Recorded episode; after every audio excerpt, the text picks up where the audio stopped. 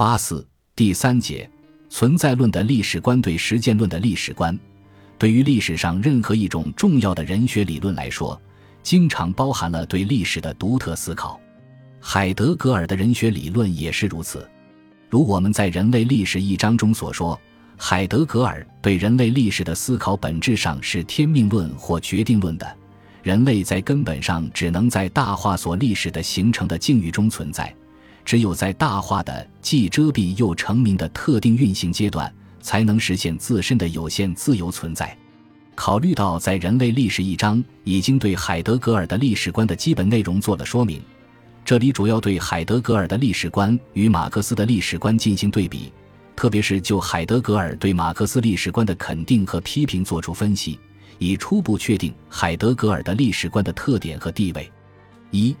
马克思的合理实践不合理实践的历史观，对于马克思的历史观。可以根据马克思在不同时期所做的不同形式的阐述和所使用的不同概念，做出不同维度的解释，如实践历史观、物质生活历史观、生产方式历史观、选择与被制约相统一的历史观等。同时，即使是对同一个维度的解释，也会随着研究者所侧重、所发现、所揭示的焦点的不同，所使用的分析框架的不同，而产生出不同的理论解释系统。我们这里试图从合理实践、不合理实践的框架来阐述马克思的历史观。从这一框架来看，在马克思视野下的人类历史，就是人类努力创造合理实践去代替不合理实践的历史，就是人类努力以合乎历史必然性的实践去改变失去历史必然性实践的历史。从这一框架来看，马克思的历史观包含了极其丰富、极其深刻的理论内容。第一，在马克思所着力强调的社会关系维度上，主要在经济关系和政治关系维度上，他所分析的先进社会主体改变旧的不合理的社会关系，建立新的合理的社会关系，说到底是合理的社会关系实践代替不合理的社会关系实践的历史过程。马克思在《共产党宣言》和《资本论》。等著作中深入分析了无产阶级和资产阶级的各自历史作用，多次指出了彻底改变资产阶级的政治关系和经济关系，建立无产阶级的政治统治和公有制经济关系的历史必然性。我们认为，马克思的这一思想在实质上意味着，社会关系并不是静止的抽象物，而本身就是一种实践活动或实践过程。所谓旧的不合理的社会关系。就是一种失去历史必然性的不合理的实践活动，而新的合理的社会关系，则是代表历史必然发展趋势的合理的实践活动。由于不合理的社会关系实践束缚了生产力实践的发展，由于先进社会主体既是将要实现的合理社会关系实践的主体，更是实现生产力实践发展客观要求的主体，所以社会关系的改变乃至变革的实质。就是先进社会主体用合理的社会关系实践代替不合理的社会关系实践，并解放和发展生产力的过程。第二，马克思的这一合理实践反对不合理实践的理论框架，也包括了实践的生产力维度，特别是工艺实践维度。也就是说，在生产力实践维度上，也存在着以是否合乎历史必然性为尺度的合理的生产力实践与不合理的生产力实践。因而，人类历史是不断发生的合理的生产力实践代替不合理的生产力实践的历史。无疑，对于这样的观点，我们似乎很难找到马克思的专门论述。而且，马克思对生产力实践以及与之相关的科学技术的分析，都强调他们离不开社会关系对他们的制约。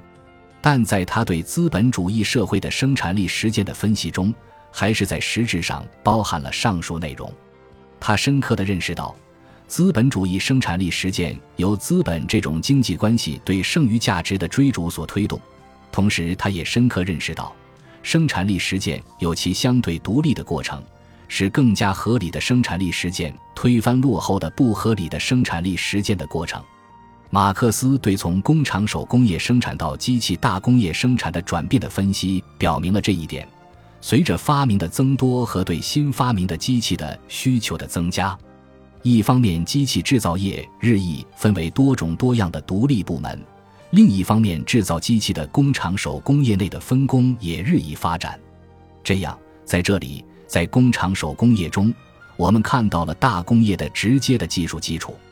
工厂手工业生产了机器，而大工业借助于机器。在它首先占领的那些生产领域，排除了手工业生产和工厂手工业生产。这表明，尽管工厂手工业实践和大机器工业实践都离不开各自的社会关系规定，但它们还是可以根据生产效率的先进与否及是否符合人类发展生产的工艺必然性要求，划分为合理的与不合理的。就代替工厂手工业的机器大工业来说，马克思指出。它必须发展到用机器生产机器，才能建立起与自己相应的技术基础。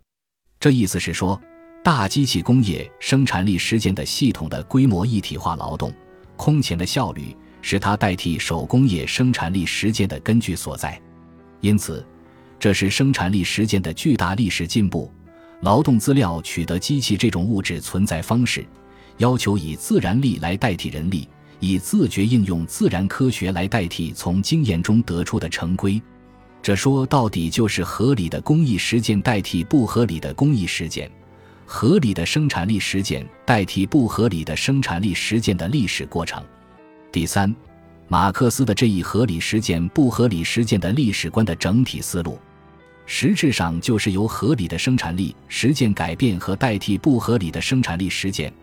特别是由根本合理的生产力实践代替极端不合理的生产力实践，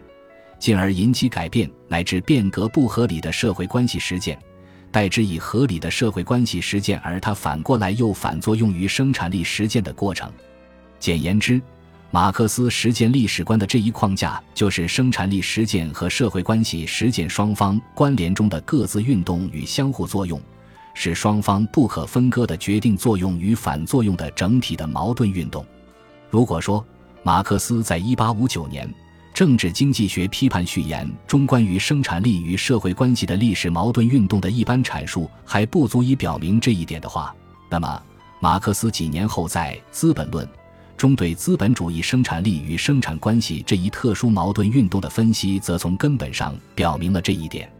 其中。对大机器工业生产力实践的发展引起生产关系实践变革的分析，可以说是这一点的非常具体的确证。首先是机器生产力实践的产生和变革过程。一个工业部门生产方式的变革，必定引起其他部门生产方式的变革。有了机器纺纱，就必须有机器织布，而这二者又是漂白液、印花液和染色液必须进行力学和化学革命。同样，另一方面，棉纺业的革命又引起分离棉花纤维和棉子的轧棉机的发明。由于这一发明，棉花生产才有可能按目前所需要的巨大规模进行。但是，工农业生产方式的革命，尤其是社会生产过程的一般条件及交通运输工具的革命成为必要。然后，必定是机器生产力实践所引起的生产关系实践的改变。这就是从资本主义使用机器所造成的，把妇女和儿童转变为资本所支配的劳动者，到机器的普遍采用，使得劳动条件支配工人这种颠倒现象获得技术上的明显的现实性；从由机器的使用所引发的工人本身之间的竞争和工人反对机器这种资本的物质存在形式的斗争，到机器大工业消灭农业领域的农民，而代之以雇佣工人。可以看到，资本主义生产关系的这些变化本身就是实践活动，而不只是生产力实践的非实践性质的形式。而资本主义生产关系实践的历史变革，反过来又强有力地促动了资本主义生产力实践的巨大发展。应该注意的是，必须正确把握历史上生产力实践与生产关系实践之间复杂的动态的区别和关联性质。借用列宁的话说。就是必须在二者的统一中把握它们的区别，在二者的区别中把握它们的统一。可以看到，马克思的这一合理实践不合理实践的历史观，具有突出的现实性和宏观的理论分析特点。一是他抓住了人类历史的根本现实内容，揭示了社会生活在本质上是实践的，揭示了社会实践的整体性，即物质生产实践和社会关系实践的相互作用的整体性。二是阐发出了各个维度的合理实践对不合理实践、合理的生产实践对不合理的社会关系实践、合理的社会关系实践对不合理的生产实践的历史必然性运动，深刻表明了人类历史发展的辩证法。三是揭示了合理社会实践的主体与不合理实践的主体的历史生成和变换性质。揭示了生成和变换中不同的实践主体之间的利益矛盾，是社会历史发展的一个实质动力因素。四是揭示了人类社会的不同主体在实践历史中的选择和被制约的矛盾，阐明了人类所能够实现的自由及其限度所在。这些方面都具有现实维度的令人信服的说服力，是对历史观研究的一个极其巨大的贡献。本集播放完毕，感谢您的收听，喜欢请订阅加关注，主页有更多精彩内容。